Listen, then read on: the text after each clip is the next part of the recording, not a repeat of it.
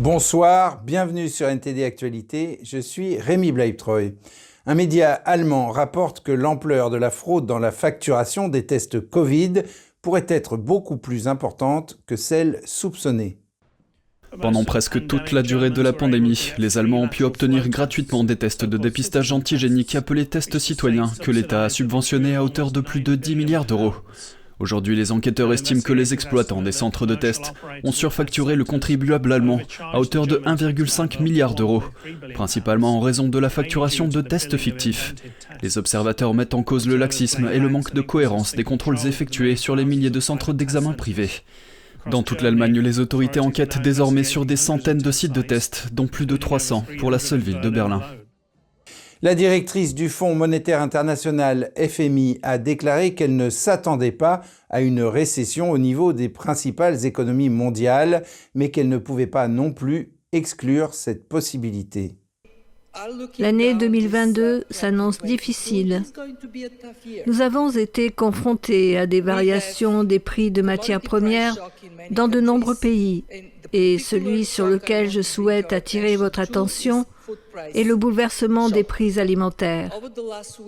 Au cours de la semaine dernière, en raison du sentiment que l'économie entre dans une période plus difficile, le prix du pétrole a baissé. Mais le prix des denrées alimentaires continue de grimper, grimper, grimper, grimper. Pourquoi? Nous pouvons réduire l'utilisation de l'essence lorsque la croissance ralentit, mais nous devons manger tous les jours. Outre les variations des prix mondiaux, les perspectives se sont assombries à cause de la guerre en Ukraine et du ralentissement de la Chine. S'exprimant lundi lors de la réunion annuelle du Forum économique mondial à Davos, Georgieva a rappelé au public que le FMI prévoit une croissance de 3 à 6% pour 2022, ce qui selon elle représente un long chemin vers la récession mondiale. Parmi les autres défis qu'elle mentionne figurent la hausse des taux d'intérêt, l'inflation et le renforcement du dollar. La guerre en Ukraine est l'un des thèmes clés du Forum économique mondial qui réunit pendant quatre jours des dirigeants et des experts du monde entier. L'ancienne maison de la Russie s'est transformée en une exposition de photographies et de vidéos décrivant l'expérience ukrainienne de la guerre. Joy Dugid de NTD nous en dit plus.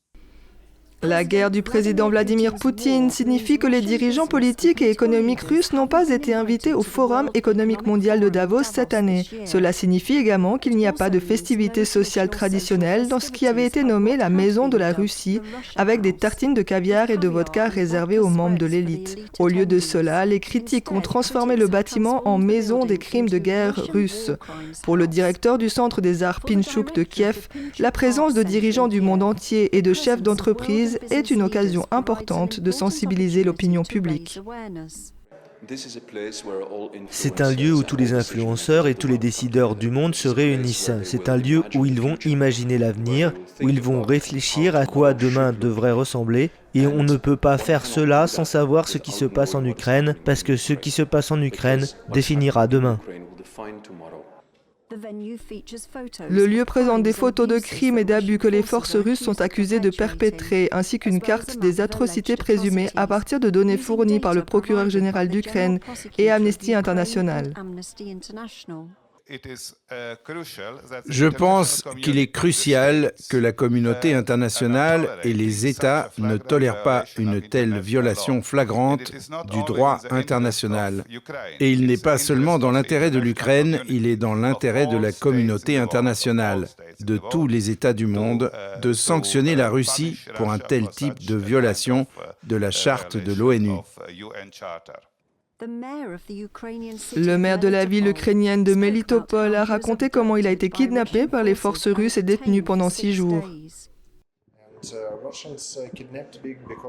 Les Russes m'ont kidnappé parce qu'ils veulent montrer un exemple. Un exemple pour mes collègues, un exemple pour les civils, ce qu'ils feront avec toute personne qui ne veut pas leur apporter son soutien. C'est pour ça qu'ils m'ont kidnappé, pour montrer l'exemple.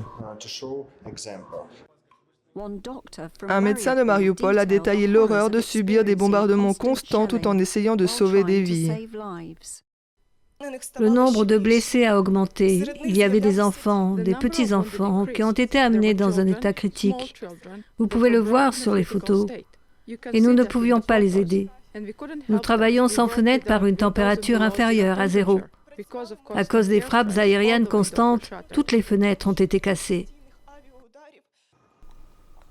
La Russie a nié avoir ciblé des civils ou être impliquée dans des crimes de guerre. La guerre en Ukraine est devenue l'un des principaux thèmes de la conférence de Davos, qui dure quatre jours.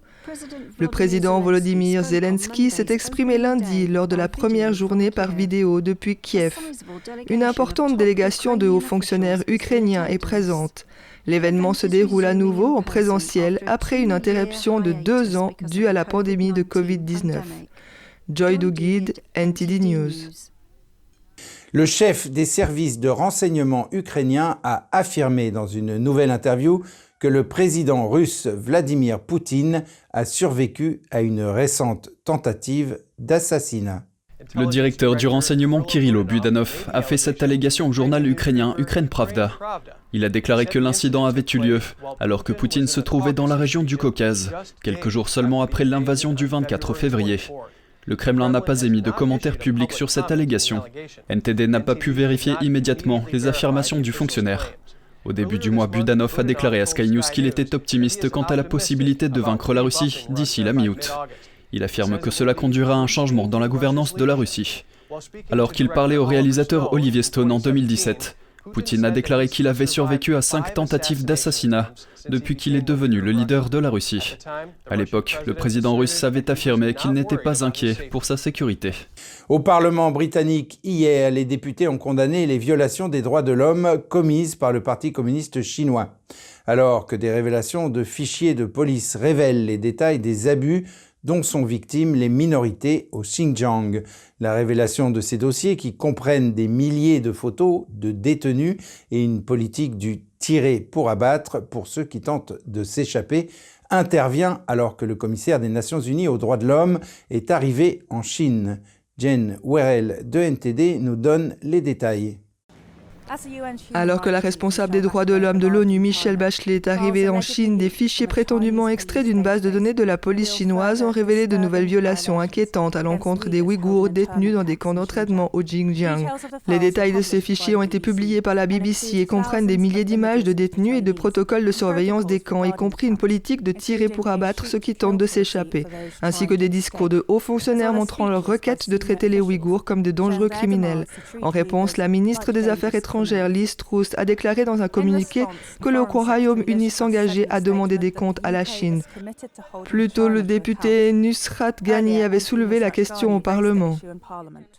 La raison pour laquelle ce témoignage est passé à la BBC ce matin est qu'il coïncide avec une visite de l'ONU, la visite de Mme Bachelet, la haute commissaire des Nations Unies pour les droits de l'homme. C'est une visite rare. Mais malheureusement, le Parti communiste chinois a dit qu'à cause du Covid, c'est une visite en circuit fermé, dans une bulle, et ils vont donc absolument contrôler qui elle voit et qui elle rencontre. Un autre exemple de l'ONU qui se fait intimider par le PCC. Le ministre partage-t-il mes inquiétudes quant au fait que cette visite de l'ONU et tout rapport produit nieront la vérité absolue?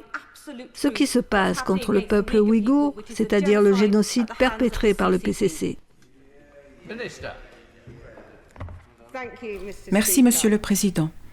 Puis-je commencer par dire que le ministre des Affaires étrangères a clairement indiqué ce matin que ces derniers rapports fournissent de nouveaux détails choquants sur les violations flagrantes des droits de l'homme par la Chine et au Xinjiang. S'ajoutant, comme je l'ai dit, à un ensemble de preuves déjà très vastes, je comprends la force du sentiment dans la maison.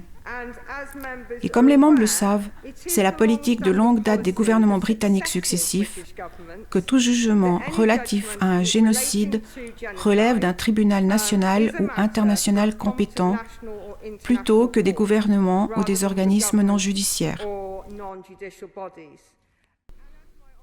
Bien que les ministres n'aient pas qualifié le traitement des Ouïghours de génocide en raison de cette politique, les députés ont adopté en avril dernier une motion déclarant que le régime chinois commet un génocide contre les musulmans ouïghours et les autres minorités du Xinjiang.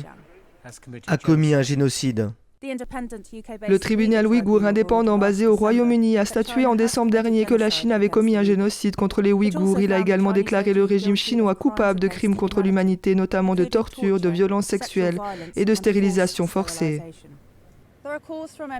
Des députés demandent au gouvernement d'en faire plus, notamment en imposant davantage de sanctions aux responsables chinois et de réduire la dépendance du Royaume-Uni vis-à-vis de l'économie chinoise. Quant à la visite de Bachelet, le ministre des Affaires étrangères a déclaré qu'elle la suivait de près et a ajouté que si un accès complet n'était pas accordé, cela ne servirait qu'à souligner les tentatives de la Chine de cacher la vérité de ses actions au Xinjiang. Jen Worrell, NTD News, Londres. Les autorités de Shanghai promettent qu'elles commenceront bientôt à assouplir les restrictions qui ont conduit à la fermeture des usines. Cela après des semaines de confinement en Chine. Les experts disent que la stagnation du pays a un impact sur l'économie américaine et les entreprises américaines subissent les pertes dues aux restrictions. Qu'est-ce que cela signifie pour les consommateurs? Les semaines de confinement en Chine ont laissé des traces et les consommateurs américains en ressentent également l'impact. Ça va être douloureux pour les prix des biens qui entrent en Amérique depuis la Chine et cela représente beaucoup de marchandises. Les données économiques d'avril montrent que la production industrielle de la Chine a baissé de 2,9% par rapport à avril de l'année dernière. Le mois dernier, le plus grand port de conteneurs du monde, à Shanghai, a fonctionné à la moitié de sa capacité. Les entreprises ne trouvent pas de camionneurs pour transporter les marchandises, étouffant les chaînes d'approvisionnement et augmentant les coûts pour les entreprises. Les experts disent que les consommateurs américains doivent attendre plus longtemps pour obtenir leurs produits et payer plus cher. Les commandes vont prendre beaucoup de temps et si vous pensiez que c'était mauvais en 2021, ça va être pire en 2022. Les entreprises américaines comme Apple, Amazon, Starbucks, Coca-Cola et Ginevra Electric sont durement touchées par les confinements chinois. Apple dit qu'elle pourrait perdre jusqu'à 7,45 milliards d'euros de ventes en partie à cause du confinement et récemment, deux des plus grands constructeurs automobiles mondiaux, Volkswagen et Toyota, ont suspendu leur production pendant des semaines. Et Tesla a vendu environ 1500 voitures en Chine continentale en avril fabriqué dans son usine de Shanghai, un déclin par rapport en mars où 65 000 voitures avaient été vendues. Les entreprises ont besoin de prévisions. Est-ce que ça va être 6 mois, 9 mois Nous ne savons même pas quand Shanghai va mettre fin au confinement. Pendant ce temps, les hôpitaux américains font face à la pénurie de colorants de contraste utilisés pour les rayons X et les IRM et les tomographies parce que l'usine chinoise qui en produit a été fermée pendant des semaines. Les Chinois conservent leur argent liquide, peu désireux d'investir dans l'économie chinoise. Les prix de l'immobilier en Chine ont chuté. Les actions chinoises ne sont pas non plus des valeurs sûres. Les gens placent donc de plus en plus leur argent sur des comptes d'épargne. Donma de NTD nous en dit plus. De plus en plus de familles chinoises placent leur argent sur des comptes d'épargne plutôt que de l'investir. C'est un facteur qui pourrait amener la Chine à manquer son objectif de croissance cette année. Ryan Young du groupe de réflexion de l'Institut américain de recherche économique explique que la réticence à investir est due à l'instabilité de l'environnement boursier chinois. L'incertitude quant au fait de savoir si les marchés vont bien se comporter au fil du temps augmente. Les gens commencent soit à se retirer du marché, soit à choisir de ne pas s'aventurer plus loin sur le marché. L'indice SI 300 de Shanghai Shenzhen a de nouveau chuté mardi à hauteur de 2,2%. Il figure parmi les plus mauvais élèves de l'Asie. Et dans un contexte de confinement, il est tombé le mois dernier à son point le plus bas depuis avril 2020. Le marché immobilier chinois où beaucoup se sont également investis ne se porte pas bien non plus. Les ventes de logements ont chuté de 25% et les prix devraient également baisser. Les consommateurs chinois sont plus nombreux à investir dans des actions chinoises et donc lorsque le marché subit une correction à la baisse, cela affecte une grande partie de la population chinoise. Ce que nous constatons, c'est que lorsque les gens sont incertains quant à l'avenir économique, nous avons tendance à voir les taux d'épargne augmenter comme une couverture contre cette incertitude. Les dépôts d'épargne dans les banques chinoises ont augmenté de 7% au cours des quatre premiers mois de cette année. Ils ont atteint plus de 15 milliards d'euros à la fin du mois d'avril. La crise du marché boursier chinois, les difficultés du secteur immobilier et le manque d'investissement pourraient empêcher la Chine d'atteindre son objectif de croissance économique de 5,5%. Je pense que ce que nous pouvons voir assez clairement, c'est si la confiance des consommateurs baisse dans l'économie chinoise, il va y avoir une pression à la baisse sur la croissance économique globale. Un taux de croissance plus faible pourrait inquiéter Pékin. Selon Young, ce taux de croissance est essentiel à la stabilité du Parti communiste chinois. Je serais assez surpris s'il n'y avait pas un certain niveau d'inquiétude parce que l'une des choses essentielles à la stabilité en Chine est le maintien du taux de croissance et de la confiance des consommateurs dans l'économie chinoise? Young affirme qu'en fin de compte, la prospérité économique est l'un des principaux facteurs prédictifs de la stabilité du régime. Donma, NTD News. Alors que tous les regards sont tournés vers la Chine, les quatre leaders du groupe de dialogue quadrilatéral pour la sécurité, ou Quad, ont juré mardi de rester unis pour une région Indo-Pacifique libre et ouverte. Jessica Beatty de NTD nous en dit plus.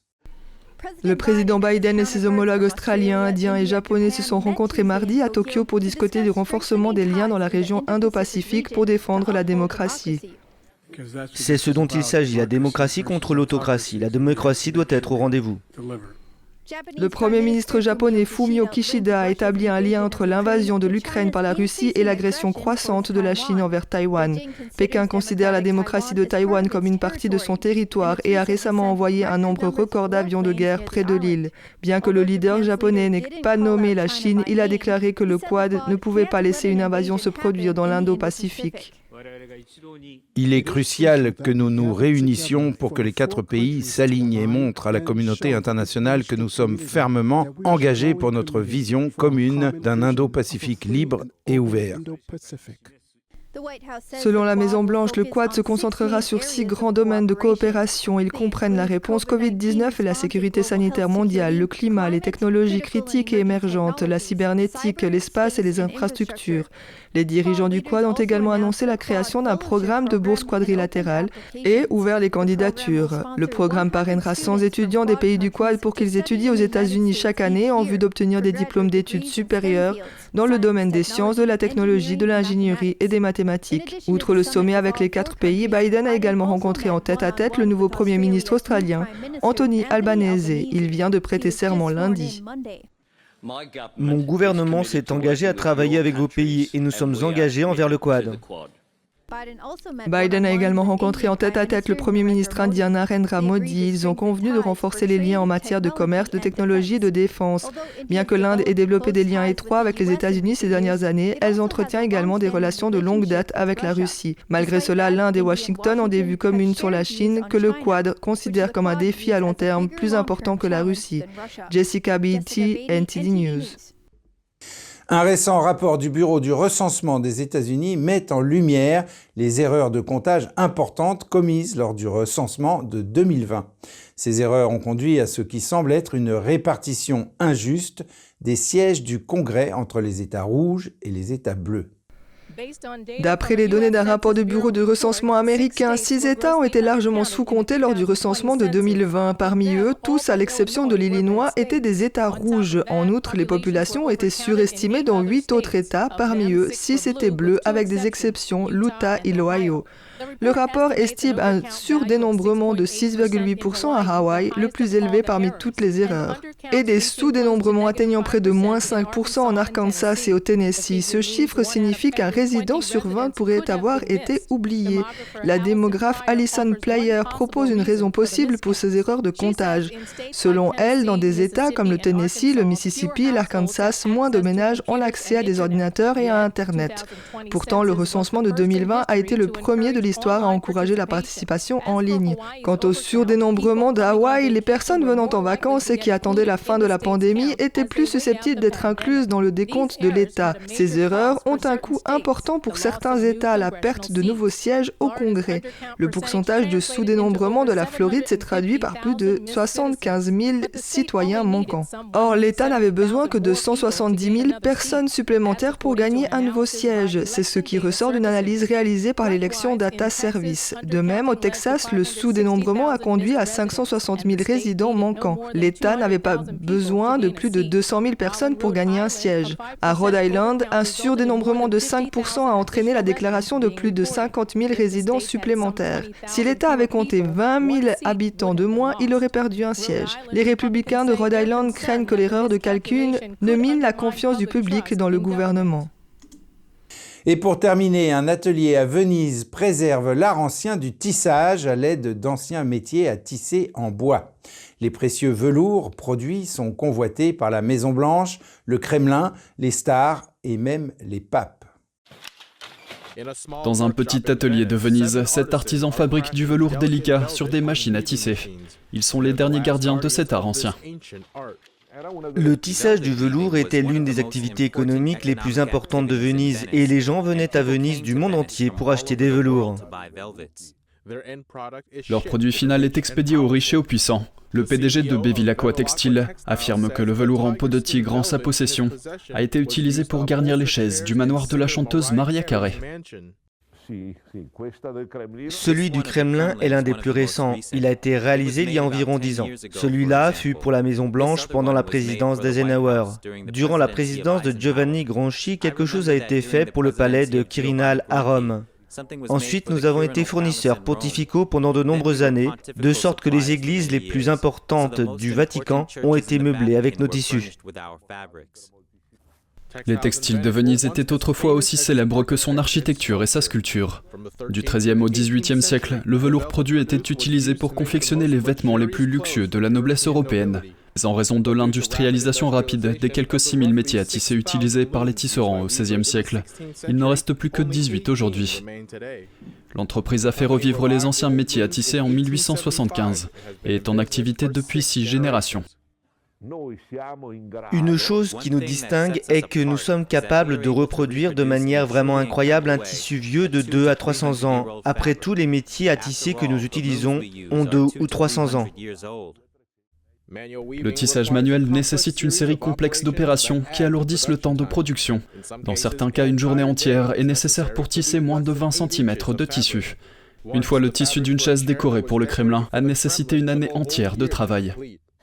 Les techniques sont les mêmes que par le passé, donc nous ne pouvons même pas envisager d'utiliser quelque chose de technologique. Et c'est peut-être aussi la caractéristique principale de cette œuvre, le fait que nous n'avons pas besoin d'avoir quelque chose de nouveau, mais que cela fonctionne parfaitement comme avant.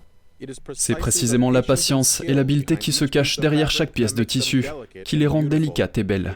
C'est pourquoi les demandes viennent du monde entier. Et c'est la fin de ce journal. Merci de l'avoir suivi. Restez avec nous sur NTD pour la suite de nos programmes.